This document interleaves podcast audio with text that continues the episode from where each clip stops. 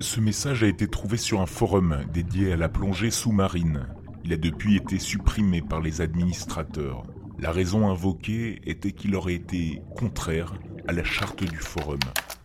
Bonjour à tous, je suis assez nouveau sur le forum et pour me présenter brièvement, je suis plongeur professionnel. C'est mon métier depuis maintenant 12 ans et depuis 5 ans, je suis également caméraman. Je suis souvent engagé par des organisations de recherche pour l'étude des animaux marins.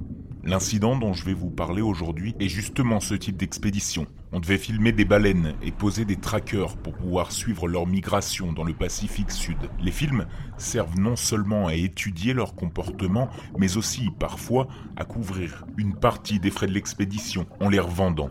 Cette expédition-là avait beaucoup de subventions. Le bateau était particulièrement grand et bien équipé. C'est bien car ça offre un certain confort, autant pour la cabine que le matos à disposition. Je vais aussi faire une brève introduction pour ceux qui sont plutôt apnés sur ce forum. Un accident de décompression est dû au fait que lorsque vous plongez à la bouteille, vous consommez du gaz qui va en partie s'accumuler dans l'organisme car à pression plus forte, les gaz se dissolvent mieux dans les fluides et notamment le sang. Si on remonte trop vite, on crée des bulles de gaz qui peuvent causer des accidents vasculaires pouvant entraîner la mort. Le moyen le plus fiable de les éviter est d'effectuer des paliers pour laisser aux bulles le temps de se résorber, qu'on appelle palier de décompression. C'est entièrement fiable et les ordinateurs de plongée analysent tout seuls le temps et la profondeur de plongée pour calculer les paliers, ce qui évite tout incident. Si par malheur ou pour une raison qui nécessite cette urgence, on doit remonter vite, le dernier recours est d'aller le plus rapidement possible dans un caisson hyperbar qui permet d'effectuer le reste des paliers en air pressurisé pour limiter la casse. Revenons donc à mon incident. Je vous résume donc le briefing.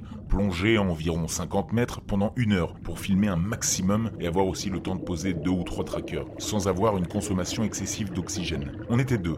Mon collègue s'occupait des trackers et moi je filmais. Ce collègue en question avait de l'expérience pour la plongée côtière, mais c'était sa deuxième fois seulement dans le Grand Bleu.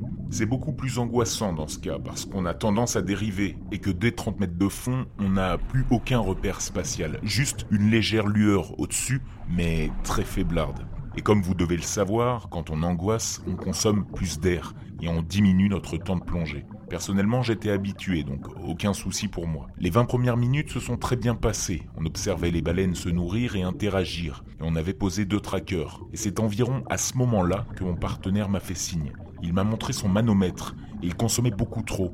Il devait remonter sous peine de ne plus avoir d'oxygène. J'ai regardé mon mano et il consommait deux fois plus que moi. Le manque d'habitude et le stress d'approcher des baleines, je suppose. Je lui ai fait signe de remonter et que je restais pour continuer à filmer. Le vénard avait à peine 30 minutes de palier à faire avant d'être là-haut selon mon ordi de plongée, alors que j'en ferais quasiment deux heures si je restais une heure. Vu les circonstances, j'ai décidé d'écourter un peu et de rester environ 40 minutes au total. Ça me ferait remonter environ une heure après lui en faisant les calculs de tête. On a le droit d'écourter s'il y a un incident de toute façon. Je suis donc remonté après avoir filmé pendant 20 minutes de plus et j'ai fait mon palier à 9 mètres. Mon collègue était au-dessus, en train de finir son dernier palier à 3 mètres, attaché au câble. On utilise un câble quand les paliers sont longs, ça évite de dériver loin du bateau sans avoir à palmer. Et on peut échanger des trucs avec la surface, notamment des bouteilles en plus. Au bout de 8 minutes, l'ordi m'a dit de passer à 6 mètres pour presque un quart d'heure. Je suis remonté et me suis attaché au câble. J'ai aussi fait remonter la caméra. Ça me délestait un peu, si j'avais su. Je le regardais. Il ne s'est pas passé grand-chose pendant ce palier. C'est là que j'ai commencé à monter à 3 mètres, mais j'ai eu l'impression que quelque chose avait tiré ma palme vers le fond. Je me suis retourné, mais rien. Mes palmes avaient dû s'entrechoquer simplement. Une bouteille en plus m'attendait. Je l'ai donc prise et branchée à mon détendeur, même si j'avais un peu le temps de voir venir. C'est alors que j'ai senti à nouveau qu'on tirait sur ma palme. De nouveau rien. Pas de poisson, ni de requin curieux. Et les baleines étaient parties depuis longtemps maintenant. Je fais une petite pause dans mon récit pour préciser. Dans le Grand Bleu, à 3 mètres, on voit déjà pas grand chose depuis la surface. C'est pas pareil que sur les côtes, parce que la lumière ne parvient pas jusqu'au fond et que les vagues sont plus nombreuses. On peut apercevoir des ombres de ce qu'il y a dans l'eau entre deux vagues, mais il faut vraiment, vraiment être attentif. Et personne sur le bateau ne surveille les plongeurs en palier. C'est long et sans intérêt. On n'a pas besoin d'assistance particulière à ce moment-là.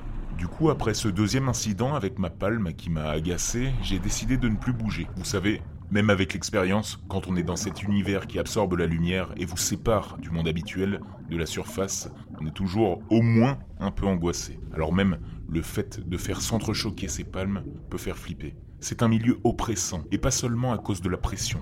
Au bout de quelques minutes, pareil, on tire sur ma palme. Cette fois, j'étais sûr de n'avoir rien fait, et de nouveau, rien, en me retournant. J'ai alors décidé de regarder tout mon corps, et de ne pas bouger, et ça commençait vraiment à m'inquiéter.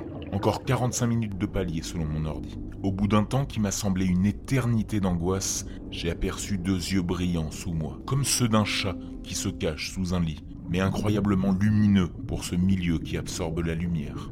J'ai eu un mouvement de recul et les yeux se sont immédiatement évanouis, avec un grognement rauque, un peu comme quand quelqu'un qui a une bronchite se racle la gorge. Ce bruit me faisait vraiment flipper, parce qu'en plus de 2000 heures à mon actif, j'avais jamais entendu un tel bruit. Les grognements ont repris quelques secondes après, en s'intensifiant, et plusieurs paires d'yeux se sont allumés dans cette immensité sombre. Là, malgré toutes mes heures de plongée, j'ai paniqué et j'ai immédiatement gonflé ma stab pour remonter par réflexe. Il restait 40 minutes de palier, mais je ne pouvais pas rester 40 minutes de plus avec ces choses, quoi que c'était. Heureusement, le bateau avait un caisson hyperbare et j'y suis allé en vitesse. Si on n'avait pas eu cet équipement, je ne serais probablement plus là pour vous le raconter.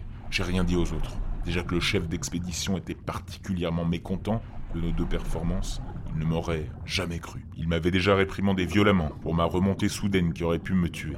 Il était responsable des plongeurs, vous comprenez Il risquait gros s'il y avait des morts. Si vous êtes un peu renseigné, vous savez que les accidents de décompression arrivent la plupart du temps lors des plongées en solo, quel que soit le niveau du plongeur. Même des plongeurs avec des milliers d'heures et des ordinateurs de plongée performants mouraient d'accidents de décompression. Et ça m'avait toujours étonné. Maintenant, je pense savoir pourquoi ils font autant d'accidents de décompression. L'océan est vaste et on ne le connaît pas si bien au fond. Il vaut parfois mieux fuir ce qu'on peut y trouver. Ne plongez jamais seul, on n'est pas dans notre élément, et c'est pas un milieu des plus cléments.